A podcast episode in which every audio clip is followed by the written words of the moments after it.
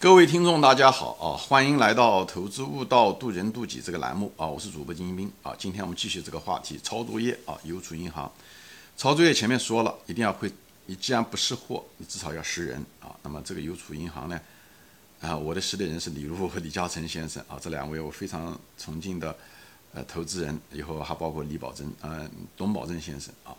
所以呢，但是抄了作业以后呢？你加了双保险也好，三保险也好，另外呢，你还得把公司呢，你你要你要尽量的研究，你不能就抄了就完事了，你要尽量的研究这家公司，呃，为什么要买？你也得找出一些理由，哪怕你这种理由是慢慢发现的，哪怕你这个策略是慢慢嗯搞出来的，但是你要不断的发掘，不断的问，这样的话，股价跌的时候你才不害怕。其实人啊，本人啊，没有人真正的完全相信另外一个人。如果一个人，我前面说了，如果一个人真正完全相信另外一个人，那么。你就买股神的股票就行了，比方说买巴菲特的买的股票就行了，或者你买林园先生买的股票就行了。为什么人不是都买股神的东西呢？他们也都是把他的呃持仓都公布给大家，但是为什么大家不是讲大家都有那么买呢？股神里面还不是因为你不相信人嘛？虽然他们是股神，你也不是不相信嘛，对不对？所以呢，人骨子里面是不相信别人的，这是我们基因决定。所以呢，唯一能够抄作业，你能不能够把你的作作业能够持？持有住，不是天天改了个作业，或者把那个作业本撕了以后，跑到另外去再重新抄别的作业，或者重新干别的事情。后面的就是持股的过程，抄只是买，持有才是关键。那么能够坚定的持有的信心，你还得要了解这个公司，还得要这样子的话，你才能够真正遇到坏消息的时候，你才敢持有住，而不是把它卖掉。那么我就前面就谈到了，我们大多数人呢。你要选的股票呢，就是你要研究它，你一定要研究找到的那种公司，一定是退可守，进可攻。退的时候就是股价跌的时候，你知道它跌只是暂时的，你还会它还会重新涨回来。所以在这种情况下跌，你才不害怕，你才不会把你的股票搞丢掉，你才敢越跌越买，越跌越多的买。这样的话，挣的钱会更多，因为空间都是跌出来的，以后买的时候又便宜，你股数又多，所以呢，这种两个因子。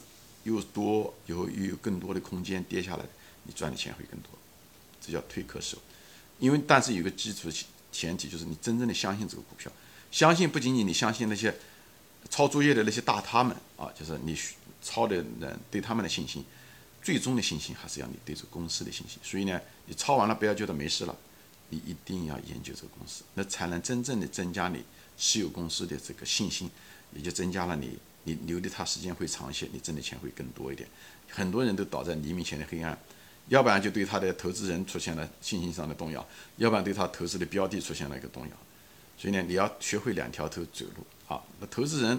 给你买推荐了，这只是给你领进了门，你修行呢还得得靠个人，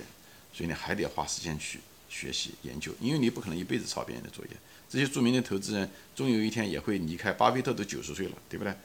所以。很多情况下还得要靠你自己。人家他讲授人以渔，他们只是现在把鱼递到你面前，你边吃的时候还边着想着怎么样的去学会钓鱼，好吧？所以呢，在这个期间就是要学会。那么前一集我就谈到了安全边际啊。那么邮储银行的安全边际就是资产质量高，都是个人贷款，以后呢，它那个执照呢本身就值那么一两个亿，所以这个东西就给你打了底了，就给你打了底了。你知道邮储银行不会跌到两千个亿以下的。如果跌了，那你应该买的更多啊。市盈率本身就很低，以后呢，盈利利润呢一直在增加。因为这个国家，除非经济上出现了巨大的衰退啊，这那那谁都无法幸免。否则的话，大家收入只会越来越增加啊。前面说了，他的储户都是中国最弱的群体，收入最少的。现在国家不是讲共同富裕嘛？所以无论在政策上面和政治上面，它的风险都是最小的。所以风险小的意思就是你有安全边际，安全边际。不仅仅是在股价资资产质量上面，也反映在特别在中国这种情况下，它也反映着它的这个政治风险的安全边际和政策的风安全的边际，好吧？而且它还有一些东西，它杠杆率相对来讲也比较低，它杠杆率比较低呢，那么风险就比较小，而未来利润的这个弹性，嗯，也会大一些啊。我后面会谈到这些东西，而且它这一家公司呢，就这家银行。其实上，它的年数并不长，它是说所有的国有银行中可能算是比较年轻的啊。那年轻就是，其实银行业啊，银行业越老，其实里面的故事越多，其实问题也越多，因为它旧债比较多。中国改革开放这么多年，其实很多债坏账，我前面说了，都是拿新新债抵旧债，所以里面到底有多少钱还不出来，其实不知道，只有爆雷的时候才真正知道。所以你不要看有些报表好看啊，有些人一看报表就觉得哎不错啊，一算这个算那个，有些东西你根本不知道它的坏账到底是多少。表面上的坏账和实际上的坏账，银行本人他都不一定知道。知道哪一天那家公司那家房地产公司说他还不起钱的时候，你才知道他原来欠的这些钱，他借的这些旧债、新债都得还。所以在这个地方就是，特别是经济下行的时候，啊，那个企业在很多东西。你你现在像三条红线啊等等这这些那些好多国有银行借了那么多地方债，以后借了那么多房地产公司，以后借了贷出去那么多企业债，对不对？经济下行已经使企业债已经暴雷了啊！这最近这几年，啊，房地产这三条红线刚刚开始开始爆，这些东西都是那些老银行。呃，国有银行其实问题在这这些地方啊，我这地方就不展开说了啊。相对来讲，邮储银行要好一些，邮邮储银行进入贷款的年限并不长，当然它也不规范，所以这地方呢也有一定的风险，但相对来讲好很多，因为它毕竟呃进入的这个陷入的这个年份毕竟没有那么长啊，特别是呃中国最放松贷款的时候那一段年，你那时候有钱了，所以那些老的国有银行其实贷出了很多不该贷的钱。中国高速发展的时候没有实现，所以有这种周期性，所以这方我就顺顺便提一下子这个事情啊。那么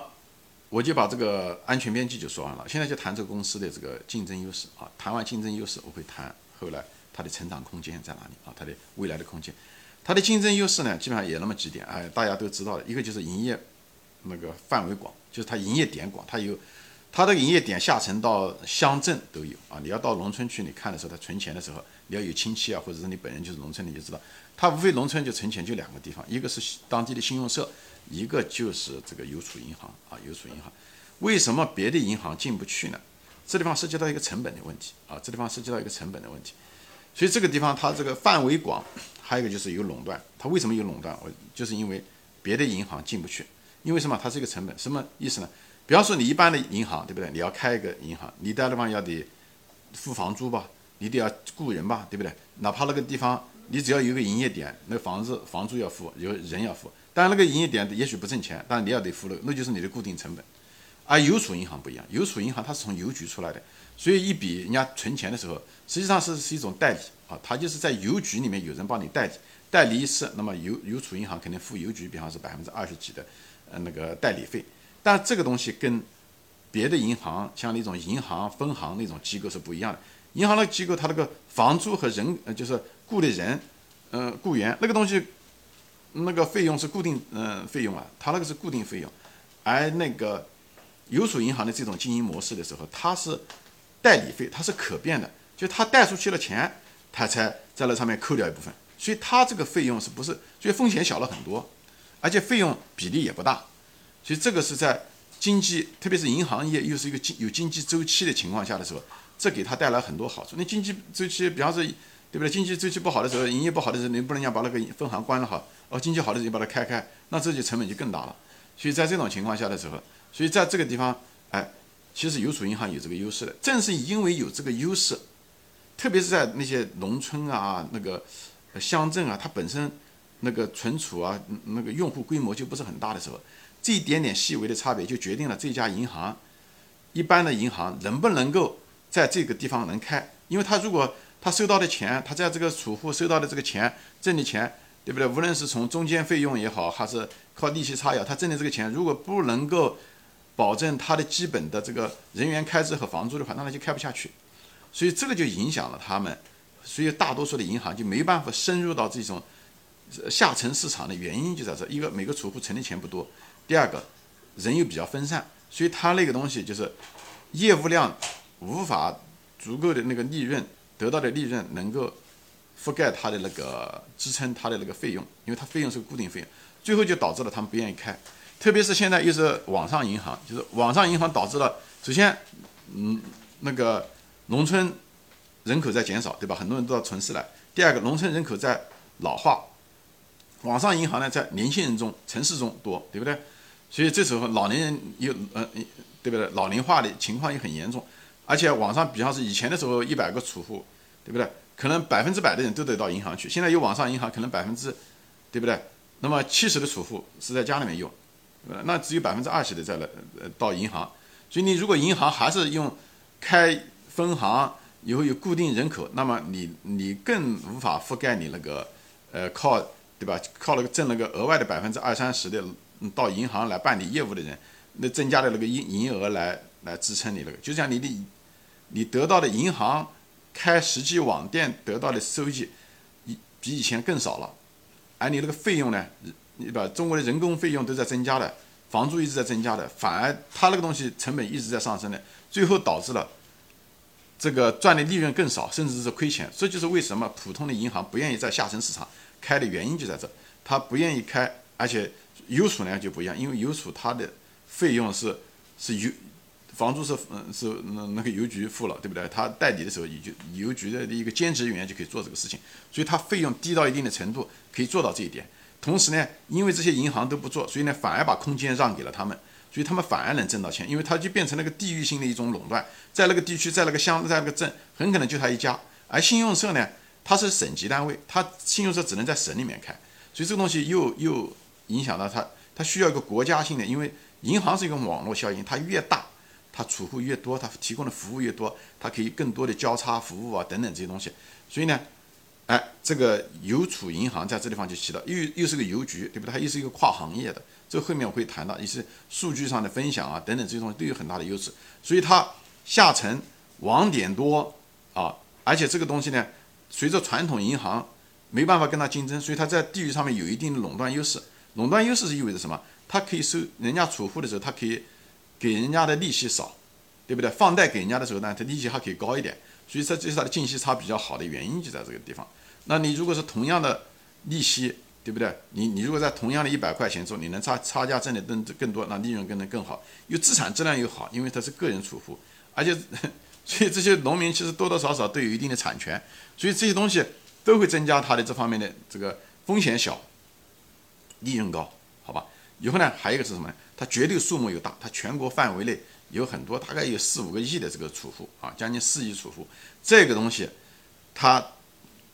它跨的地域又广，它跨的这个地域啊又广，所以它这个成了一个什么？它是成了这个中国这种农村乡镇啊这些地方啊，就是它是胜者为王，那别的银行开不下去，只有它开，所以它是一个垄断的。它虽然是低端，但它是垄断的。而相反，那个城市呢，虽然人多，但是竞争更厉害，每家银行每条街都有好几家银行。互相之间竞争，所以他那个利息啊收不上来，以后呢，利息给的必须要给高，你才能把，嗯，那个存款拿上来。以后呢，贷款的时候呢，你还跟人家竞争，所以那个地方虽然量大，但是呢，却不是就有有竞争压力。啊，邮储银行呢就好了很多，好吧？所以呢，很多人呢甚至把那个东西呢搞到网上去了。一个我个人认为啊，一个银行他如果把所有的业务都搞到网上去的时候，其实是饮鸩止渴。因为真正毕竟有人做事情的时候，有些东西是网上解决不了的，他必须要，他可能百分之九十的业务量都可以到网上，比方存储贷啊这些东西，但它毕竟有百分之十的东西，它真的是要到那个网点去，这个事情才能解决的，它不是所有的东西都能。但如果那个网点离他那么远，对不对？他要到城里面去，或者是怎么讲，那他总有他弄了几次，他就不干了，他肯定还是需要当地的，所以邮储银行在这地方就显示了一个巨大巨大的优势。特别是那些农村的、乡村的，年龄也比较大，他也不是很懂，他需要一个人来跟他讲，而不是网上。那网上那些技术上网这些东西，对他们来讲都是一件比较大的事情。中国老龄化也越来越厉害，而这些人老了他不死，普遍寿命也在增加，所以这个东西给带来了巨大的嗯那个。所以我不认为数字化每家银行都可以搞出数字化来，但是有几家银行能够同时配套线下的服务。也就是中国这么大范围，也就是邮储，所以它储户多，范围广，地区形成了某一种垄断，这就保证了它的营收的基数、利润的厚度，啊，利润的厚度，还有它资产质量也比较高，因为它毕竟是做个人零售的这样子的情况，所以它，那么这个就造成了什么东西呢？就是这就是造成了它一个的主要的核心的一个竞争优势。那还有一些别的东西了，比方是说，呃，对中国一个一个人口的一个特点，对不对？很多是老人在农村种田或者留守儿童，还有些呢是农民工在城城市打工，他不一定在一线城市，也许在二线城市，也许在省城，所以他们之间经常寄钱回家啊，等等这些给老人啊，等等这些东西。当然了，现在中国也允许，也非常简单的可以做这种跨银行之间的转账，但毕竟在同一个银行，毕竟方便了很多，无论是时间上面也好，服务的熟悉程度也好，特别是老人，他们也不想知道这些东西，他们是真正的瓶颈，使用的瓶颈，所以肯定是你开一家账户。肯定是希望能够让老人更方便的一种东西，对不对？所以呢，这个这个邮储银行啊，就是因为中国的这种人口结构啊，还有一种人口的流动性啊，还有这种邮储银行的这个经营模式、代理制啊，这些东西，它的粘度很大很大，它的粘度大，利润高，基数大，所以我是认为它是一种非常特殊的竞争优势啊，特殊的一种竞争优势。所以这个就是，我觉得当然了，它也有它的毛病，我后面会谈到这些东西啊。呃，今天呢，我就暂时分享到一下，就是它这个整个的这个经营上的一些竞争优势，好吧？呃，我们下次再见，欢迎转发。